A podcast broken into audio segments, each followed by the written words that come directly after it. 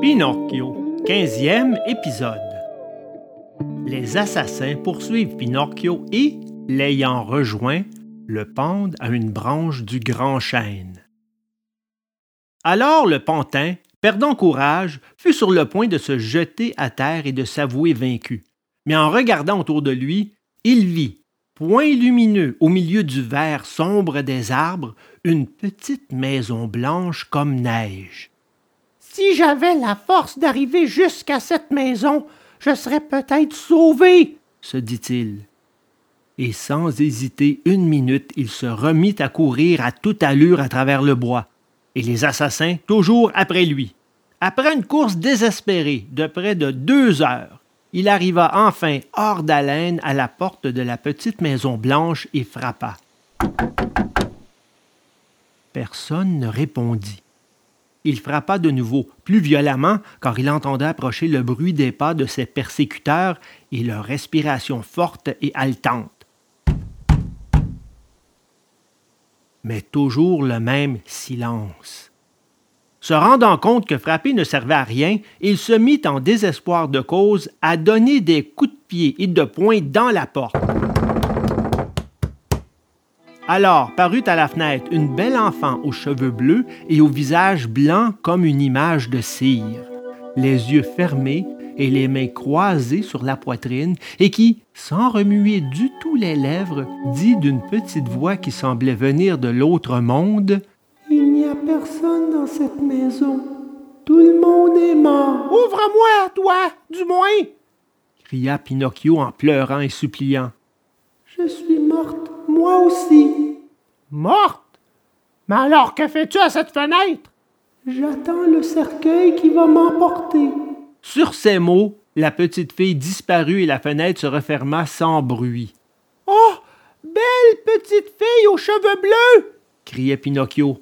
Ouvre-moi pour l'amour de Dieu Aie pitié d'un pauvre enfant poursuivi par les assassins Mais il ne put achever le mot, car il se sentit saisi par le cou, et les deux horribles voix bien connues lui soufflèrent menaçantes. Maintenant, tu ne nous échapperas plus. Le pantin, se voyant face à la mort, fut pris d'un tremblement si violent qu'on entendait cliqueter les jointures de ses jambes de bois et les quatre écus qu'il tenait toujours cachés sous sa langue. Alors? lui demandèrent les assassins. Tu vas ouvrir la bouche, oui ou non? Ah Tu ne réponds pas Laisse faire, nous te la ferons bien ouvrir cette fois.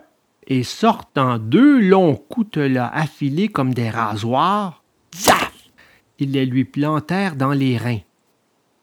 Par bonheur, le pantin était fait d'un bois très dur, si bien que les lames se brisant volèrent en mille éclats, et les assassins restèrent là à se regarder, les manches de couteau à la main.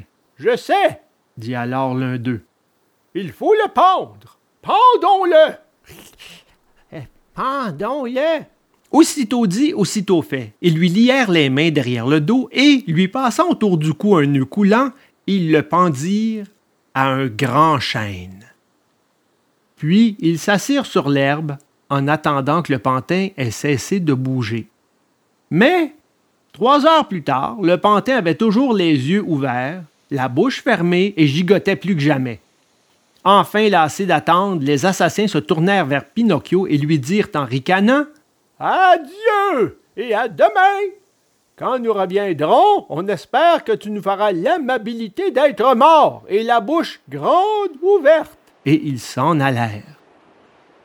Cependant, un impétueux vent d'ouest s'était levé, qui, soufflant et mugissant avec rage, balançait en tous sens le pauvre pendu, l'agitant violemment comme le battant d'une cloche pour carillonner. Et ce balancement lui causait de violentes convulsions et le nœud coulant lui serrait de plus en plus la gorge, lui coupant la respiration. Peu à peu, ses yeux se voilèrent. Et bien qu'il sentît approcher la mort, il espérait toujours voir brusquement arriver quelque âme charitable qui lui porterait secours. Mais quand, après avoir attendu et attendu encore, il vit que personne n'arrivait, personne, la pensée de son pauvre papa lui revint, et il balbutia presque mourant. Oh. Mon papa. Si tu étais ici. Le souffle lui manqua pour continuer. Il ferma les yeux, ouvrit la bouche, étira les jambes, et, s'étant arc-bouté en une grande secousse, resta là raidi comme par un grand froid.